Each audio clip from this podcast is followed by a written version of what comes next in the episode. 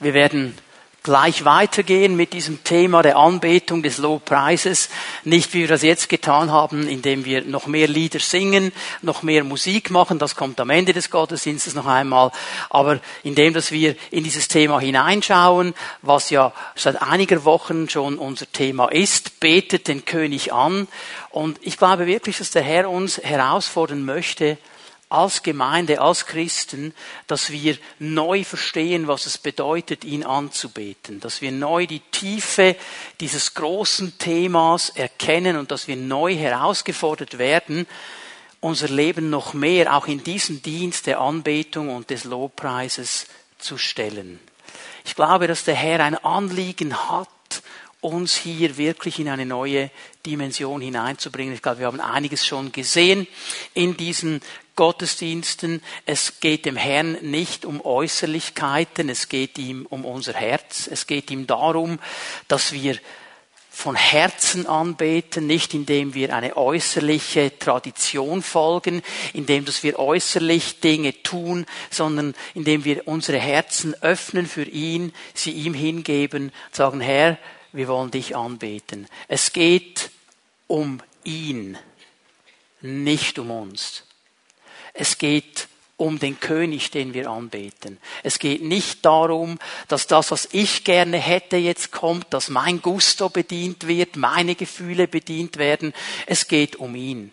Wir beten den König an. Und das wollen wir mehr und mehr lernen und tiefer und tiefer lernen. Ich habe euch gesagt am letzten Sonntag, wenn das Wort Gottes von Anbetung spricht, dann gibt es so gewisse Teildisziplinen, die wir uns genauer anschauen werden. Eine davon, die Danksagung, haben wir am letzten Sonntag gesehen. Ich möchte heute damit beginnen in dieses große Gebiet des Lobpreises mal hineinzugehen, äh, ist vielleicht das größte Gebiet und dann werden wir auch noch über Anbetung sprechen. Aber heute soll uns mal Lobpreis beschäftigen und ich bin mir bewusst, dass gerade über Lobpreis sehr viel geschrieben worden ist, sehr viel gesagt worden ist. CDs gemacht worden sind. Lobpreis ist ein ganz, ganz großes Thema und ich gehe mal davon aus, dass eine große Zahl der Leute, die hier sitzen, auch schon Definitionen über Lobpreis gehört haben. Und eine Definition ist auf der einen Seite eine gute Sache, weil es zeigt immer so eine gewisse Wahrheit. Aber eine Definition, gerade wenn es um Lobpreis geht, ist immer auch einseitig, weil du wirst nie diese ganze Fülle in eine Definition hineinbringen. So was ich tun werde, ist, dass ich euch mal ein paar Definitionen geben möchte heute Morgen und wir anhand von diesen Definitionen schon mal einiges sehen werden über Lobpreis. Lobpreis ist Glauben in Aktion, hat jemand definiert. Glauben in Aktion. Ich glaube, dass der Herr große Dinge tut und ich proklamiere das. Ich glaube, dass er ein großer Gott ist und ich proklamiere das. Ich weiß, dass er gut ist und dass er allmächtig ist und ich proklamiere das in meinem Lobpreis. Und weil ich das proklamiere, weil ich höre, indem ich singe, was er tut, was er ist, wird Glaube in mir aufgebaut. Und wenn ich Glaube in meinem Herzen habe, dann werde ich auch im Glauben handeln. So Lobpreis ist Glauben in Aktion. Eine gute Definition, aber eben nur eine Teil. Definition. Jemand anders hat gesagt, ja, Lobpreis ist die Erhebung Gottes. Ja, das ist klar. Wir erheben ihn.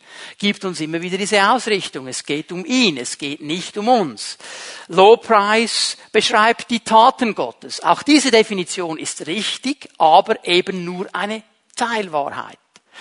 Lobpreis, wenn ich hineinschaue ins Wort Gottes, ist etwas sehr Aktives und etwas sehr Demonstratives es ist immer so ein bisschen ein Spannungsfeld für mich, wenn ich in der Schweiz in einem Gottesdienst bin und über Lobpreis dann noch predige und feststelle, Lobpreis ist demonstrativ und aktiv. Und viele Schweizer, die sitzen auf ihrem Stuhl. Und wenn du fragst, was machst du? Dann sagen sie, ich Lobpreise den Herrn. So ganz in mich versunken. Das wird schwierig, wenn es aktiv und demonstrativ ist. Dann hörst du und siehst du nämlich etwas. Hier geht es um Bewegung, hier geht es um Action, hier geht es auch um Musik, hier geht es um Tanz, hier geht es um Singen. Hier ist sehr viel drin in der biblischen Beschreibung von Lobpreis. die wir sehen im Wort Gottes. Und jetzt können wir natürlich sagen, ja, das ist alles eine kulturelle Sache. Das hat nichts zu tun mit kulturellen Dingen. Das werde ich euch heute noch zeigen in dieser Predigt. Die kulturelle Sache ist für den Herrn kein Problem, sonst hätte er nämlich gesagt, für all die extravertierten Kulturen ist Lobpreis sehr aktiv und demonstrativ und für die Schweizer, die sitzen einfach. Hat er aber nicht gesagt. Er hat uns alle hineingenommen. Das ist eine Herausforderung. Nun, was ich hier auch sagen möchte, ich weiß, es gibt Leute, denen fällt es leicht, sich zu bewegen, denen fällt es leicht zu tanzen, denen fällt es leicht, einen Fahnen zu nehmen und zu schwingen, ein Banner für den Herrn. Okay, ich sage jetzt nicht, du bist nur dann ein Übercharismatiker, wenn du herumhüpfst wie ein Kalb, das nach dem Winter zum ersten Mal wieder auf die Weide darf. Und weiß ich, was machst, dann bist du ein Übercharismatiker. Ich erwarte gar nicht, dass wir alle miteinander herumturnen hier wie die Wilden, sonst gäbe es irgendwelche Kollisionen noch und wir müssen Leute in den Notfall bringen. Was ich aber erwarte, ist, dass unser Herz groß wird füreinander. Dass die, die gerne tanzen, die, die gerne hüpfen, die, die sich gerne bewegen, das tun können in einer Freiheit, ohne dass der typische Schweizer hinschaut und sagt, das ist jetzt ein extremer Typ. Ja, der schaut dich und sagt, das ist ein extremer Typ. Wie kann der sitzen beim Lobpreis? Okay, wir müssen ein breites Herz entwickeln. Ich sage euch ganz ehrlich, ich bin nicht ein großer Tänzer. Es braucht relativ viel, bis ich anfange zu tanzen. Kommt auch ab und zu mal vor. Aber ich freue mich an denen, die in Freiheit tanzen, auch wenn es völlig lustig aussieht. Okay? Es geht um unser Herz. Okay? Es ist sehr demonstrativ, sehr aktiv. Lobpreis wird gesehen und gehört. Das ist immer wieder klar im Wort Gottes. Das ist etwas, was man sieht, was man hört. Es ist etwas, das in mir geschieht. Und wären wir dann mehr im Bereich von Anbetung, da sprechen wir dann auch noch drüber. Aber Lobpreis ist so vielfältig. Lautes Rufen. Singen, niederknien, tanzen, klatschen, hüpfen, die ganze Palette. Das ist Lobpreis. Es ist genauso wie der Gott und König, den wir anbeten. Total kreativ. Total vielfältig. Du kannst Gott nie im Griff haben. Immer dann, wenn du das Gefühl hast, jetzt habe ich Gott völlig gecheckt, kommt wieder eine Seite, von der du noch gar nicht gewusst hast. Gott ist total vielfältig und kreativ. Und ich bete darum und ich ringe darum, dass wir als Gemeinde immer wieder auch in diese Vielfältigkeit, in diese Kreativität hineinkommen, auch im Lobpreis und den Herrn ehren und anbeten in dieser Vielfältigkeit. Es ist für mich ein ganz, ganz großer Segen, dass wir als Gemeinde so viele Kulturen auch unter einem Dach im 11 Uhr Gottesdienst haben dürfen. Und ich wünsche mir, dass wir voneinander auch inspiriert werden und voneinander auch lernen dürfen und den Herrn anbeten. Weißt du, es kommt eigentlich nicht darauf an, ob du aus einer Latino-Kultur kommst oder aus einer nordländischen Kultur oder was auch immer deine Kultur ist. Eigentlich haben wir nur noch eine Kultur und das ist die Kultur des Reiches Gottes. Und da lernen wir hineinzukommen und die ist ganz vielfältig und ganz breit. Nun, wir werden heute Morgen über Lobpreis sprechen und interessant ist ja, äh, wenn wir die Bibel aufschlagen, die deutsche Übersetzung, da lesen wir Lobpreis. Lobpreis. Ein Wort. Im Hebräischen gibt es sieben verschiedene Worte, um Lobpreis zu beschreiben. Und die möchte ich mit euch mir ein bisschen anschauen. Äh, gerade im Alten Testament, im Buch der Psalmen, das ist das Anbetungsbuch. Da wird beschrieben, wie Anbetung praktiziert worden ist, wie Lobpreis praktiziert worden ist. Im Neuen Testament kommt dann das sehr sek und lehrmäßig Lobpreis. Sie lobten den Herrn. Jetzt, was wir hier aber nicht vergessen dürfen, wenn wir dann in Apostelgeschichte 16 lesen, um Mitternacht lobten sie den Herrn, dürfen wir nicht vergessen, dass Paulus und Silas eben keine Schweizer waren. Das waren Juden, Hebräer. Die kannten das Buch der Psalmen. Die wussten auch, wie man anbetet. Und wir müssen sich vorstellen, die waren dann einfach so, Halleluja, Herr, Halleluja. Da war diese ganze Bewegung, da war dieses ganze Feuer drin, all diese Worte. Wir werden ein paar heute Morgen uns anschauen und ja, du kannst mal deine Bibel bereit machen. Ich werde einige Bibelstellen euch geben. Ich möchte euch einfach diese Stellen oder diese Worte auch biblisch belegen, damit wir es verstehen. Das erste Wort, das wir uns anschauen, ist das Wort Halal. Halal ist das Wort, das im Hebräischen am meisten vorkommt, über 140 Mal, um Lobpreis zu beschreiben. Und die Wortbedeutung von Halal ist folgende. Es ist loben, rühmen, schwärmen, lauter Jubel, lauter Jubel, feiern, fanatisch sein für Gott. Und jetzt weiß ich genau, jetzt habe ich ein paar abgehängt. Weil fanatisch ist für uns schon negativ. Ja, wenn jemand fanatisch ist, ist er extrem, ist abgedreht. Fanatisch zu sein ist nicht schlecht. Du bist einfach begeistert für etwas. Wir reden von enthusiastischem Christentum. Wisst ihr, was Enthusiasmus heißt? Das griechische Wort entheos bedeutet in Gott sein. Also wer in Gott ist, ist schon mal enthusiastisch. Lass es einfach raus. Da ist nichts Schlechtes dabei. Wir müssen diese Dinge auf die Seite legen, die uns oft manchmal Angst machen, weil wir denken, oh, dann werden wir in eine Schublade hineingedrückt. Werden wir nicht. Es kommt nicht darauf an, was Menschen um mich herum sagen. Was sagt der Herr über diese ganze Sache? Und die beste Beschreibung oder der beste Vergleich für dieses Wort Halal ist vielleicht der jemand, der frisch verliebt ist. Kennst du jemanden, der frisch verliebt ist? Oder hast du mal jemanden gekannt, der frisch verliebt war? Es sind die Leute, die so frisch verliebt sind, die reden von der Person, in die sie verliebt sind. Du musst nicht mal ihnen einen Anlass geben.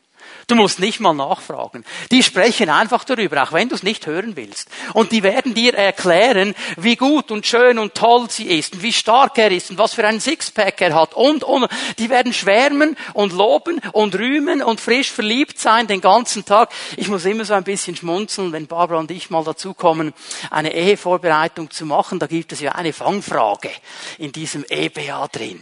Und da tappen sie alle rein, aber volle Kanne tappen tappen sie da rein. Ich werde nie an der Liebe zu meinem Partner zweifeln. Und all die frisch Verliebten kreuzen ein dickes, fettes Ja an. Und dann musst du ihnen erklären, hör mal, es werden Zeiten kommen, wo du vielleicht eben zweifelst. Es werden Zeiten kommen, wo die Dinge vielleicht nicht mehr so schön frisch verliebt, rosarot sind wie heute. Und damit musst du auch umgehen können. Okay? Frisch verliebt heißt nicht, ich bin einfach rosarot und ich check überhaupt nichts mehr. Weil ganz ehrlich, du kannst die Hand unten lassen. Auch wenn du sagst, ich bin total verliebt in Gott, sag mir nicht, du hast noch nie gezweifelt an ihm. Auch das ist Teil unserer Nachfolge. Da gehen wir damit um und lernen die Zweifel auf die Seite zu legen. Aber hier dieses Bild, dieses, diese Person, die frisch verliebt ist, die erzählt überall herum, wie gut und nett und toll und freundlich der Partner ist. Und genau so sollten wir sein über unseren Herrn. Überall herum zu erzählen, wie gut er ist, wie toll er ist, wie freundlich er ist, wie gnädig er ist, wie, und jetzt kannst du all die Attribute anstellen und frisch verliebt zu sein in ihn, weil er ein guter Herr ist. Das ist diese Wortbedeutung von Halal. Und Halal bedeutet, ich, ich, ich werde mein ich völlig verleugnen. Es geht nicht um mich, es geht um ihn. Es geht um die Person, die ich so lieb habe. Es geht darum, dass er groß rauskommt. Das wünschen wir uns doch von ganzem Herzen. Das ist dieses Halal. Und ich gebe euch jetzt eine interessante Bibelstelle, Psalm 102, Vers 19. Psalm 102, Vers 19. Dies soll man aufschreiben, sagt der Psalmist hier in Vers 19. Ganz kurz eine Erklärung, um was geht es ihm. In diesem Psalm 102 wird sehr viel, sehr viel darüber gesprochen, was Gott tun wird, was Gott aufbauen wird, dass er ein Reich aufbauen wird, dass ein Messias kommen wird, dass er alles wiederherstellen wird. Und diese Wahrheit, sagt der Psalmist, die soll aufgeschrieben werden für eine ganz bestimmte Gruppe von Menschen, nämlich für eine spätere Generation, also nicht für die Leute, die den Psalm damals so gerade frisch bekommen haben, und so wird ein Volk, das erst noch geschaffen wird. Und das ist mir jetzt der wichtige Punkt. Weil hier für dieses Geschaffen steht das Wort bara. Und es ist genau dasselbe Wort, das Jesus auch benutzt hat, als er mit Nikodemus gesprochen hat und ihm gesagt hat, Nikodemus, du kannst das Reich Gottes nicht sehen, wenn du nicht von neuem geboren wirst. Wenn der Herr nicht in dir etwas Neues wirkt, etwas Neues schafft. Wenn dein Geist wieder lebendig wird. Und es ist genau dasselbe Wort. Er spricht hier also von einem Volk, das irgendwann im Laufe der Zeit durch eine Berührung des Herrn geschaffen geschaffen wird und zu seinem Volk gehören wird. Mit anderen Worten, er spricht von dir und von mir, wenn du Jesus in dein Leben aufgenommen hast. Und all das, sagt er, ist aufgeschrieben für dieses Volk, das mal kommen wird. Und dieses Volk soll dann etwas ganz Interessantes tun. Ein Volk, das erst noch geschaffen wird, damit es den Herrn halalt. Das ist das Wort, das hier gebraucht wird. Damit dieses Volk ihren Gott lobt und rühmt und preist und frisch verliebt ist, das hat nichts zu tun damit, ob du Schweizer bist, Italiener, Portugiese, Brasilianer, was es noch alles gibt. Es hat nur eines damit zu tun, dass du zum Herrn gehörst. Und wenn du zum Herrn gehörst, ist es deine und meine Aufgabe, ihn zu loben, ihn zu rühmen, ihn zu preisen, von ihm zu schwärmen, ihn groß zu machen. Das ist die Bedeutung des Wortes Halal. Und die ganz Findigen unter uns, die haben wahrscheinlich schon gemerkt, gemerkt, dass es hier eine interessante Verbindung gibt mit diesem Halal. Wenn du dieses Halal nämlich verbindest mit dem Namen Gottes, Yahweh, dann kommt ein Wort raus, das wir alle kennen und das international ist. Ganz genau. Dankeschön, Ruth. Ich habe jetzt 10 Franken gegeben, wenn Sie zum richtigen Moment rufen. Halleluja. Halleluja ist ein Wort, das in jeder Sprache gleich ist. Halleluja. Es gibt keine chinesische Version, keine italienische Version, es gibt nur eine Version. Halleluja. Und es ist dieser spontane Ausdruck einer Person, die begeistert ist vom Herrn. Einer Person, die etwas erlebt mit dem Herrn, die etwas sieht und sagt, Halleluja, Herr, du bist so gut, ich preise dich, ich preise deinen Namen, ich lobe dich, Jahwe, ich rühme dich, Jahwe, ich schwärme von dir. Und dieses Wort Halleluja, interessanterweise, im Neuen Testament kommt es, wenn es nicht zitiert wird aus dem Alten Testament, nur dreimal vor. In der Offenbarung, im selben Kapitel, Kapitel 19. Und es ist immer vor dem Thron Gottes, wo dieses ganze Volk dann stehen wird, wo all diese Menschen stehen und ihn sehen. Und sie können nur noch eines tun, sie können nur noch Halleluja rufen. Sie können nichts mehr sagen. Sie können nur noch Halleluja rufen, weil sie so überwältigt sind von ihrem Herrn, weil sie so überwältigt sind, das zu sehen, was sie geglaubt haben, das zu sehen, was sie gelesen haben. Und sie sind einfach nur noch begeistert von ihrem Herrn. Und das hat mich so beschäftigt, dass gerade ähm, in den Psalmen so etwa von 111 an in den sogenannten Stufenpsalmen oder messianischen Psalmen sind die Psalmen, die die Leute gesungen haben, wenn sie nach Jerusalem gegangen sind und in den Tempel hineingegangen sind, dass da in diesem Psalmen das Wort Halleluja immer und immer wieder vorkommt, mehr als in allen anderen Psalmen zusammen, nur in diesen paar Psalmen. Und als wir im Januar da standen, vor diesen Treppen, die noch original sind, die hinaufführen zum Tempelberg, die sind noch original zur Zeit Jesu, die Originaltreppen des zweiten Tempels, und dann stehst du da.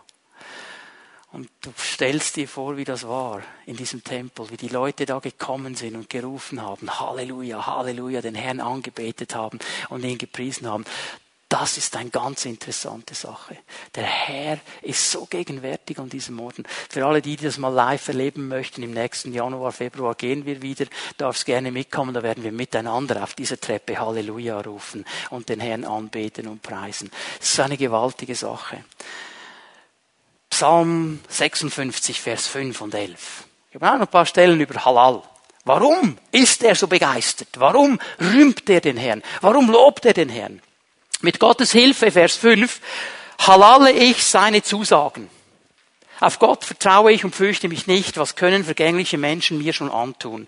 Und Vers 11 im selben Psalm, mit Gottes Hilfe halale ich seine Zusagen, ja mit der Hilfe des Herrn halale ich seine Zusagen. Der lobt und rühmt und ist begeistert über das Wort Gottes. Über das, was Gott ihm zugesagt hat. Und hör mal, das ist der wichtige Punkt hier. Wenn wir das Wort Gottes lesen, wenn wir ins Wort Gottes hineingehen, dann sehen wir, wie Gott ist. Da wird uns erklärt, was Gott tut. Da wird uns gezeigt, was Gott tun kann. Da werden seine Möglichkeiten groß gemacht. Und ich weiß nicht, wie es dir geht, aber ich kann immer nur eins. Ich kann nur sagen, Halleluja, Herr. Und ich kann ihn preisen und loben und rühmen. Denn ich sehe, egal was um mich herum geschieht, und er sagt es ja schön in Vers 5. Ich vertraue auf Gott, ich fürchte mich nicht. Auch wenn vergängliche Menschen, was können die mir antun? Die sind alle vergänglich, die können mir nichts antun. Ich bin in, in, in der Hand des Herrn. Mein Leben gehört ihm. Darum kann ich ihn halalen, darum kann ich ihn loben, darum kann ich ihn rühmen. Auch in der schlimmsten Situation ändert nichts daran, dass er mein Gott ist. Amen. Das ist Halal. Und Halal ist ein Lebensstil. Psalm 113, Vers 3.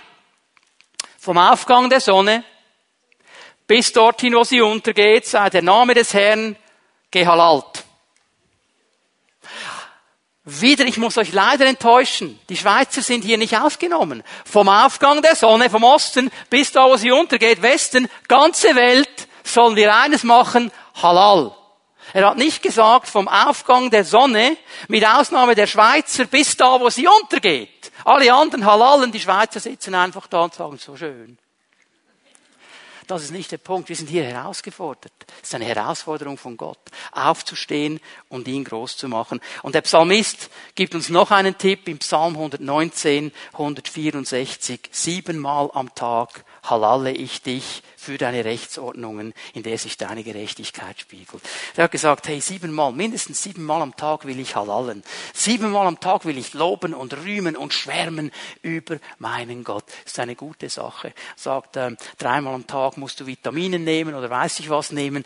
Nimm doch siebenmal am Tag einen kurzen Moment, ihn zu halallen, zu loben und zu rühmen, wer dein Gott ist. So, das ist Halal. Ein zweites Wort, das wir sehen, ist das Wort Yada. Yada bedeutet mit ausgestreckten Händen anbeten. Die Hände ausstrecken, um den Herrn anzubeten. Es bedeutet, die Hände in die Luft zu erheben. Es bedeutet, etwas zu werfen. Und um etwas zu werfen, brauchst du deine Hände, sonst wird es schwierig. Mit den Händen kann man werfen. Und es geht darum, den Lob und die Anbetung auf Gott zu werfen, Gott hinzuwerfen, auswerfen. Diese Handlung ist vielleicht die explosivste Art des Lobpreises und der Anbetung. Ich möchte es mal so sagen, Gott liebt es. Gott liebt es, wenn wir unsere Hände zu ihm ausstrecken. Ich werde euch dann gleich sagen, warum. Das Fleisch hasst es. Das Fleisch hasst es. Und der Teufel verabscheut es. Und wisst ihr warum? Weil er weiß, was geschieht wenn wir die Hände ausstrecken in der Anbetung, im Lobpreis. Lass mich eine Sache hier klar machen.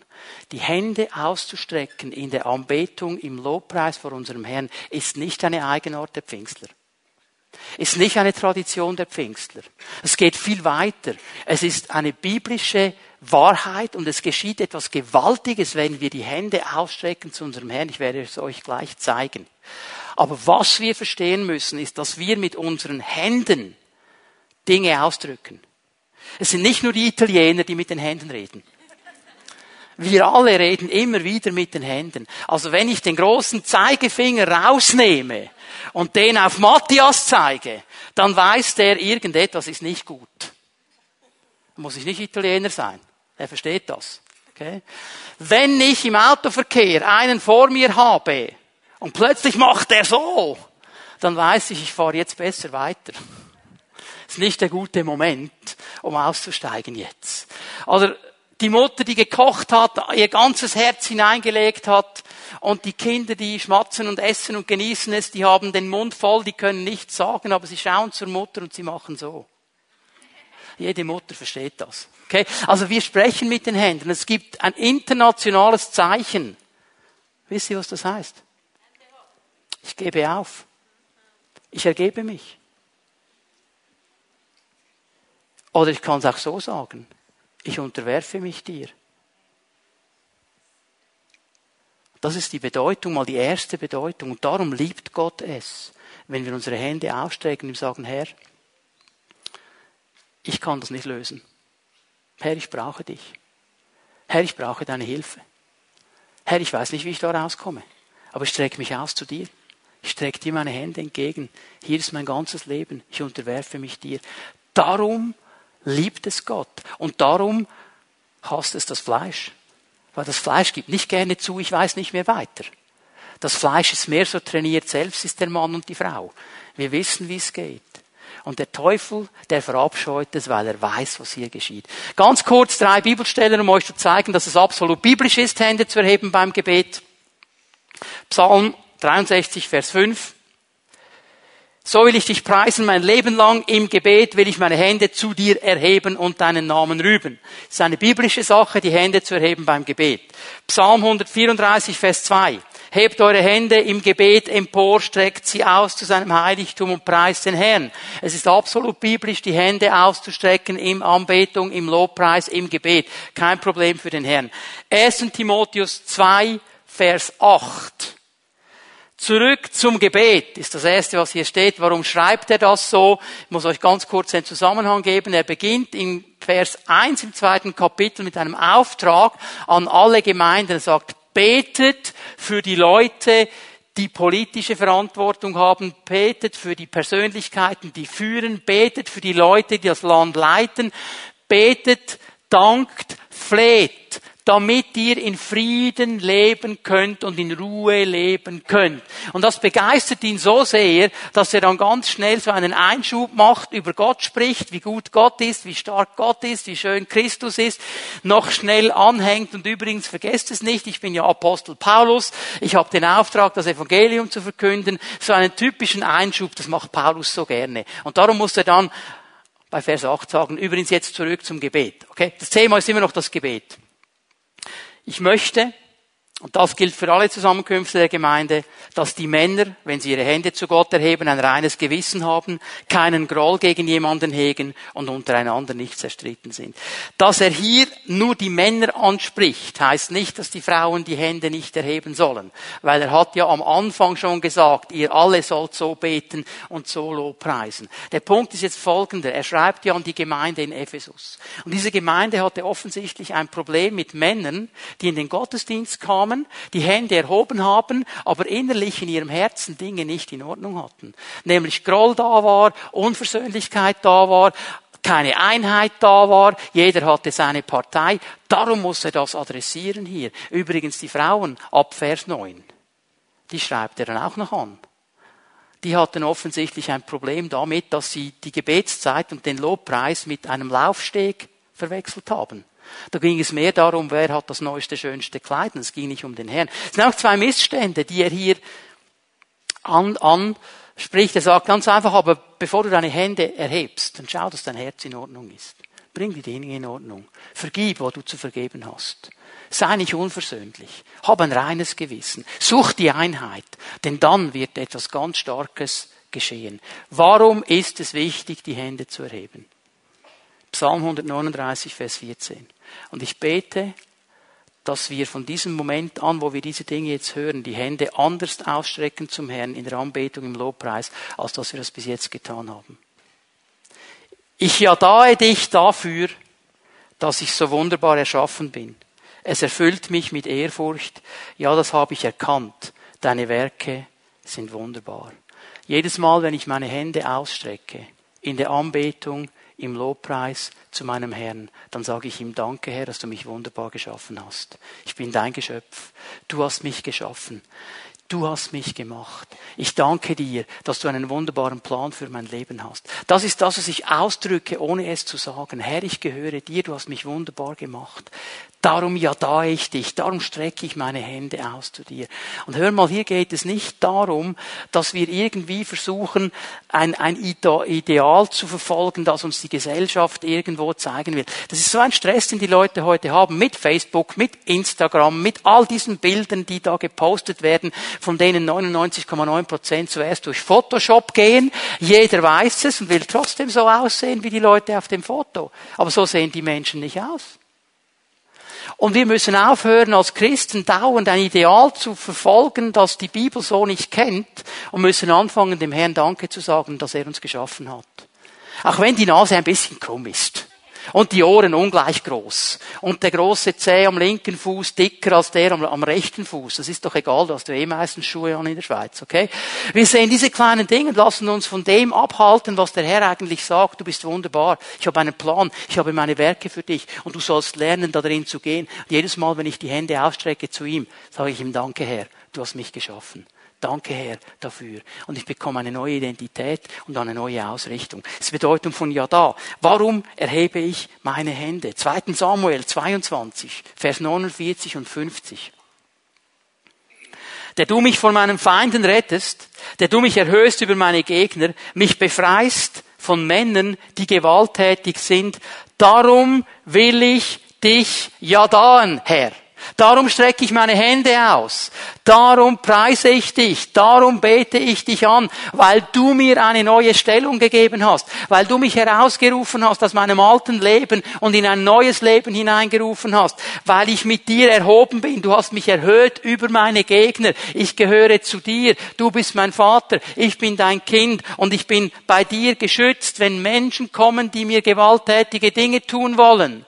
Ich bin geschützt in dir. Du bist mein Herr und mein Gott. Und darum erhebe ich meine Hände zu dir. Jedes Mal, wenn ich die Hände erhebe im Lobpreis, in der Anbetung, ich denke daran, dass er mich wunderbar gemacht hat. Ich denke daran, was für eine Stellung er mir gegeben hat, dass ich sein Kind sein darf. Ich denke daran, dass bei ihm der Schutz ist. Darum strecke ich meine Hände aus zu ihm. Nicht, weil die Pfingstler das machen in einem Pfingstgottesdienst, und weil ich geistlich verstehe, was ich hier genau mache, dem Herrn Ehre zu geben. Psalm 7, Vers 18. Ich will den Herrn für seine Gerechtigkeit ja daen. Jedes Mal, wenn ich die Hände ausstrecke, dann kann ich sagen, Herr, auch wenn ich ungerecht behandelt worden bin, auch wenn Leute Dinge über mich erzählen, die nicht mal stimmen, auch wenn es Situationen gibt, wo ich sagen muss, das ist nicht fair, was hier gelaufen ist, dann weiß ich eines, du bist mein Richter. Du bist gerecht. Und ich erdaue dich dafür, strecke meine Hände aus, sage, Herr, du bist mein Richter. Du wirst schauen für mich. Denn du hast mir einen Platz in deiner Familie gegeben. Du hast mich erhöht. Die Feinde können mich nicht angreifen. Und übrigens hast du mich noch wunderbar geschaffen. Darum strecke ich meine Hände aus. Das bedeutet ja da. Das bedeutet, ihn anzubeten. Psalm 107, Vers 1. Halleluja. Ja, dat dem Herrn, denn er ist gütig und seine Gnade bleibt für alle Zeiten bestehen. Jedes Mal, wenn ich meine Hände ausstrecke, dann darf ich wissen, ich habe einen gütigen, gnädigen Gott. Er hat mir seine Bundestreue geschenkt. Er hat mir seine Gnade geschenkt. Und bitte hör mir jetzt gut zu. Es gibt so eine gewisse Lehre, die da kursiert, die das übertreibt und in eine falsche Richtung zieht. Ja, Gott ist eh gnädig, du kannst leben, wie du willst, es ist für alles Gnade da. Das ist Rubbish und Quark. Ja, Gott ist immer gnädig, aber das heißt noch lange nicht, dass er mit allem einverstanden ist, was ich tue. Und in seiner Gnade kommt er in mein Leben hinein und sagt, das ist nicht in Ordnung, was du hier tust. Tu Buße, kehre um und ich bin dir gnädig und ich werde dir vergeben und ich werde dein Leben wieder auf den richtigen Weg bringen. Aber ich bin immer gnädig. Das heißt nicht, ich kann tun und lassen, was ich will und einfach ein bisschen die Hände ausstrecken zu ihm. Das heißt, ich muss verstehen, wer er ist. Und ich darf immer wissen, es gibt Gnade bei ihm. Es gibt diese Gnade. Und dieses Ja da ist ein Zeichen, das ist ein nächster Grund, wieso wir auf den Bundesplatz gehen und da unsere Hände ausstrecken. Denn wenn du Psalm 107 dann heute Nachmittag noch in Ruhe fertig liest, du kannst Vers 8 lesen, Vers 15, Vers 21, Vers 31, liest den ganzen Psalm und du wirst immer wieder eines sehen, dass dieses Ja da ein Zeichen ist für die Menschen um uns herum. Ein Zeichen nämlich, dass wir einen guten Gott haben und einem guten Gott dienen und ihn anbeten und preisen, weil er so gut ist. Das bedeutet ja da. Und ich bete, dass wir von diesem Moment an die Hände anders zu unserem Herrn ausstrecken, als wir es bis jetzt gemacht haben. Mit diesem tiefen Bewusstsein, was wir genau tun, wenn wir die Hände ausstrecken. Darum verabscheut es der Teufel. Denn wenn wir das jedes Mal uns klar machen, was tue ich hier jetzt ganz genau? Dann wird unsere Stellung und unsere Position klar werden vor dem Herrn. Und dann wird der Feind nicht mehr einfach in unser Leben hineinkommen können, uns irgendeine lauwarme Lüge auftischen können und uns in eine falsche Richtung ziehen können, weil wir verstehen, was der Herr für uns bereit hat. Das ist die Kraft dieses Ausstrecken der Hände. So, ich gebe euch noch ein drittes Wort für heute Morgen. Barak. Also es ist nicht ein altes Gebäude, sondern Barak ist ein hebräisches Wort, ein sehr lebendiges Wort, wird aber interessanterweise nur selten mit Lobpreis übersetzt. Barak bedeutet niederknien, segnen, grüßen. Das ist die Bedeutung von Barak. Sich niederknien, auch das ist ja ein Zeichen, wenn ich mich niederknie, dass ich jemanden als meinen Herrn akzeptiere. Es ist ein äußerliches Zeichen von etwas, das in meinem Herzen schon geschehen ist. Und weißt du, es wird eine Zeit kommen, wo jedes Knie sich beugen wird vor dem Herrn. Auch die, die jetzt nicht wollen. Wir leben jetzt in, in der Zeit der Gnade, es ist eine Freiwilligkeit. Aber irgendwann kommt die Zeit, wo alle sich niederknien werden und ihn anerkennen werden. Ich bin froh, dass ich das jetzt schon freiwillig machen darf. Und wir müssen verstehen, dass wir Gott segnen, wenn wir ihn anbeten und auf die Knie gehen. Das ist für uns ein komischer Gedanke. Wir reden sehr viel darüber, wie Gott uns segnet, aber dass wir Gott segnen, dass wir ihm eine Freude machen, das vergessen wir oft. Weißt du, Gott ist das einzige Wesen im ganzen Universum, das geehrt werden wird mit Lobpreis. Er ist das einzige Wesen im Universum, das würdig ist, unsere Anbetung zu bekommen. Es gibt kein anderes Wesen. Nur er alleine. Aber er wird es nicht einfordern. Er wird nicht fordern, dass wir, ich meine, der könnte uns alle auf die Knie drücken ohne ein Problem. Der müsste nur ein Wort sagen, wir werden alle auf den Knien. Das macht er nicht. Er zwingt das nicht. Er manipuliert das nicht. Er fordert das nicht ein.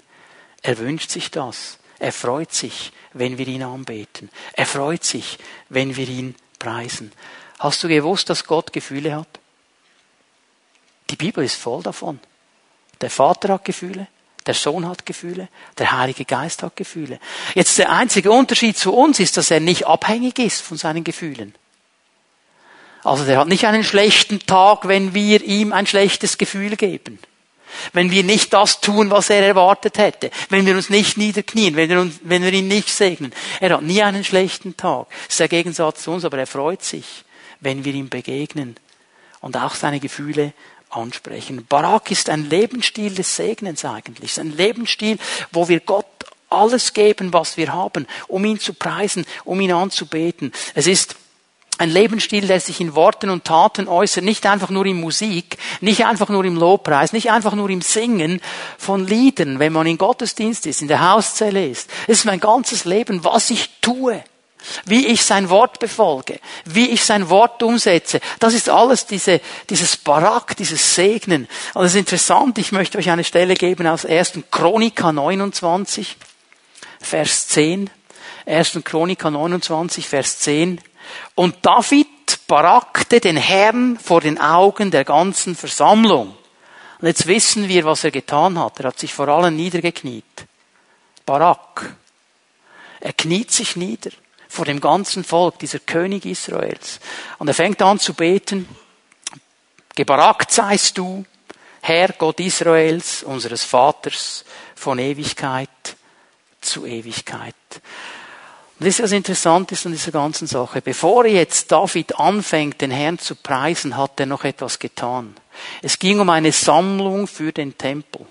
Es ging darum, dass man gesammelt hat im Volk Israel, damit das Haus Gottes gebaut werden konnte.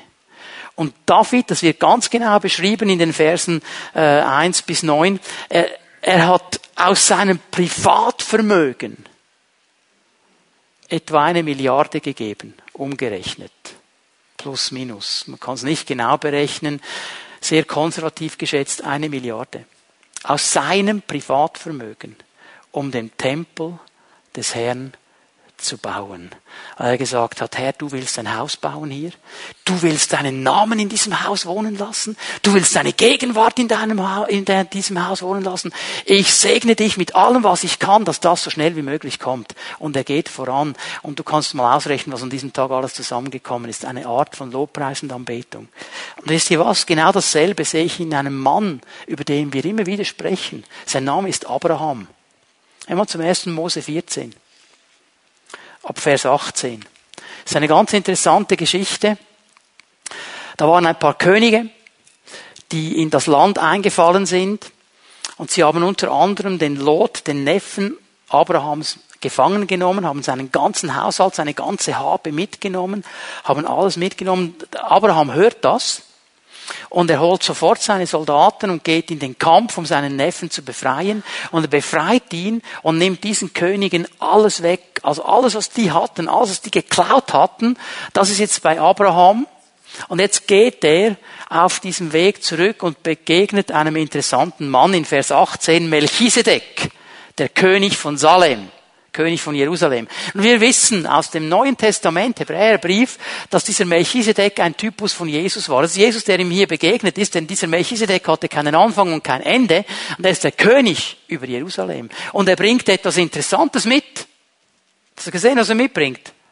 Brot und Wein. Abendmahl. Bundeszeichen. Okay? Die schließen hier irgendwie einen Bund miteinander. Und jetzt macht dieser Melchisedek etwas Interessantes. Und er barakte ihn und sprach, gebarakt sei Abraham vom höchsten Gott, dem Schöpfer des Himmels und der Erde, und gebarakt sei der höchste Gott, der deine Feinde in deine Hand gegeben hat. So er segnet Abraham und er segnet Gott. und betet ihn an und preist ihn. Und was ist die Reaktion von Abraham? Und er, Abraham gab ihm den Zehnten von allem. Das ist eine interessante Sache, wenn du dann weiterliest im Vers 21. Da kommen nämlich dann die anderen Könige. Und die sagen, okay, Abraham, du hast uns geholfen, jetzt verteilen wir das Ganze. Und Abraham sagt, ich will gar nichts. Ich will gar nichts. Keinen Schuhriemen von eurem Zeugs will ich haben. Das Einzige, was ich will, ist meinen Neffen. Alles andere könnt ihr haben. Ich gebe es euch. Macht damit, was ihr wollt. Denn wenn ich das mit euch teilen würde oder behalten würde, dann würdet ihr am Schluss noch kommen und sagen, ich hätte es euch gestohlen. Und ich, Abrahams, behalte nichts, was nicht mir gehört. Darum hat er den Zehnten dem Herrn gegeben. Der gehört nämlich nicht uns, der gehört dem Herrn. Und darum sagt der Herr, wer ihn nicht gibt, der bestiehlt mich. Das ist der Punkt hier. Und für ihn war es ganz normal, nicht nur einfach zu sagen, Halleluja, preis dem Herrn, Barak, Barak, Halala, Halal, Halleluja, ja da, sondern einfach zu tun, was der Herr sagt. Ich werde euch am nächsten Sonntag noch ein interessantes Wort zeigen, das der Teil von Lobpreis ist, wenn wir den Zehnten geben, dann machen wir nämlich auch Lobpreis. Die Bibel beschreibt uns all diese Dinge. Okay? Ich gebe euch noch eine Stelle, Psalm 103, Vers 1. Baracke den Herrn, meine Seele. Alles in mir lobe seinen heiligen Namen. Baracke den Herrn, meine Seele, und vergiss nicht, was er dir Gutes getan hat. Aber die Seele vergisst so schnell und so gerne, was wir an Gutem empfangen haben. Da muss nur irgendwie ein kleines Windlein kommen, ein kleines Problem, so ein mini kleines Sandkörnchen im Auge. Und all die Riesenhaufen von Segen, die Gott in dein Leben gelegt hat, die hast du sofort vergessen und deine Seele fängt an zu reklamieren. Und das ist der richtige Moment, um den Herrn zu baracken niederzuknien, loben, preisen, sagen, Herr, du bist so gut. Und schau mal, was er hier sagt. Er vergibt dir all deine Schuld. Und jetzt mache ich hier bewusst eine Pause. Wir wissen, wie es weitergeht. Heiligt all deine, heilt all deine Krankheiten und so weiter. Weißt du was? Allein dieser erste Teil in Vers 3 reicht aus, um den Herrn für eine Ewigkeit anzubeten. Wenn er mir seine Schuld, meine Schuld nicht vergeben hätte, könnte ich keine Beziehung haben mit ihm. Wenn er mir die Schuld nicht vergeben hätte, wäre ich nicht erlöst. Ich würde in der Hölle landen. Und ich würde eine Ewigkeit da verbringen. Nur weil er mir die Schuld vergeben hat, kann ich mit ihm reden, kann ich mit ihm zusammen sein, kann ich eine Beziehung haben mit ihm, darf ich ihn meinen Vater nennen und Jesus meinen großen Bruder. Nur weil er mir die Schuld vergeben hat. Das reicht aus, um in Ewigkeit anzubeten. Ich verstehe nicht, wieso wir einfach so teilnahmslos in einem Gottesdienst hocken können. Ja, ja, hat mir die Schuld vergeben. Ja, ja, ist noch toll, oder? Und nicht verstehen, was das wirklich bedeutet. Wir müssten gar nichts anderes haben, um ihn anzubeten ein Leben lang. Das muss uns wieder neu bewusst werden. Wir sind so verwöhnt dass wir das nicht mehr verstehen. Leute, es ist Zeit aufzustehen und ihn anzubeten, dass er uns die Schuld vergeben hat. Mehr brauche ich gar nicht. Alles andere ist Supplement. Ich bin froh, wenn er all die anderen Dinge tut, aber es ist nur Supplement. Das aller, allerwichtigste ist hier, er vergibt uns unsere Schuld und darum können wir mit ihm überhaupt vorwärts gehen. Amen. Und darum können wir ihn anbeten für eine Ewigkeit, weil er so gut ist zu uns. Und wir baracken ihm, was das Zeugs hält. Und weißt du, was geschieht hier, wenn wir das tun? Stell dir mal Folgendes vor. Der Herr sitzt auf seinem Thron, der Vater neben ihm, und die schauen zu, was wir heute Morgen machen. Und die schauen nieder da, 11 Uhr, Fimi kommt zusammen zum zweiten Gottesdienst, und wir fangen an zu beten. Und Jesus sagt zum Vater, hey Vater, hey, hast du gesehen? Hast du gesehen, wie die uns anbeten? Das segnet mich. Wie die, wie die Rahel gesungen hat heute Morgen. Oh Vater, das segne mich so. Und der Vater sagt, ja, ich find's auch toll. Und die anderen machen auch noch mit. Die sitzen nicht einfach nur da. Und das ist so eine gute, geniale Sache. Ja, wir freuen uns. Wir sind gesegnet über den Lobpreis.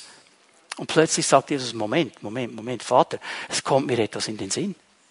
Du weißt doch, es gibt doch eine Aussage, ein Prinzip, das ich meinen Leuten gelehrt habe und alle haben es vergessen, die Evangelisten und zum Glück hat der Heilige Geist dann den Paulus noch daran erinnert, dass der das noch einmal erwähnt hat, dass es noch aufgeschrieben ist in der Apostelgeschichte 20, Vers 35. Da kannst du mal hingehen. Apostelgeschichte 20, Vers 35. Das verlorene Wort von Jesus. Denkt immer an die Worte, die Jesus der Herr selbst gesagt hat. Auf dem Geben liegt ein größerer Segen als auf dem Nehmen. Und plötzlich, wenn der Vater und Jesus so zusammen mit den Engeln mitschunkeln und mitsingen und gesegnet werden durch unseren Lobpreis, dann sagen die, Moment, Moment, Moment, Moment. Jetzt haben wir Segen empfangen. Von ihnen. Die haben uns gesegnet. Die, die, die einen sind noch niedergekniet und wir sind so gesegnet. Aber weißt du was, Vater? Wir haben gesagt, geben ist seliger als nehmen. Jetzt haben wir Segen genommen. Komm, jetzt drehen wir die Sache um. Das ist die Kraft von Lobpreis und Anbetung. Das ist die Kraft von Lobpreis und Anbetung. Darum müssen wir uns vom Herrn herausfordern lassen, immer mehr da hineinzugehen, weil der Herr Segen empfängt, aber auch gerne Segen gibt. Und ich glaube, es werden die Zeiten kommen. Wir erleben das zum Teil im Ansatz, dass Menschen einfach während dem Lobpreis und der Anbetung geheilt werden, innerlich und äußerlich, und freigesetzt werden. Weißt du was? Wir brauchen gar keine große Szene machen mit Dämonen. Wenn hier der Lobpreis so richtig losgeht, dann gehen die von selbst. Das gefällt ihnen nicht. Das erwarte ich, dass das kommt. Aber es fängt mit meinem Herzen an, das ausgerichtet ist, dass die Spiele auf die Seite legt und sagt, Herr, es geht jetzt nur noch um dich.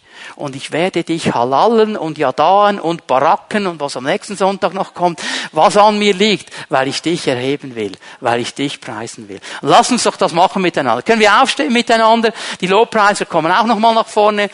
Lass uns dem Herrn nochmal so einen richtigen Yada-Lobpreis entgegensingen. Lass uns die Hände ausstrecken mit Glauben, weil wir wissen, was es bedeutet. Und nimm das für dich und sag, Herr, wenn ich meine Hände ausstrecke, ich danke dir dafür, dass ich wunderbar gemacht bin. Ich danke dir dafür, dass du mir diesen Platz in deiner Familie gegeben hast. Ich danke dir dafür, dass du mein Richter bist. Ich danke dir dafür, dass du gnädig bist. Ich erhebe dich und strecke meine Hände aus zu dir. So bitte Lobpreiser, nehmt uns nochmal in den Lobpreis, lass uns die Hände ausstrecken und den Herrn segnen mit unserem Lobpreis.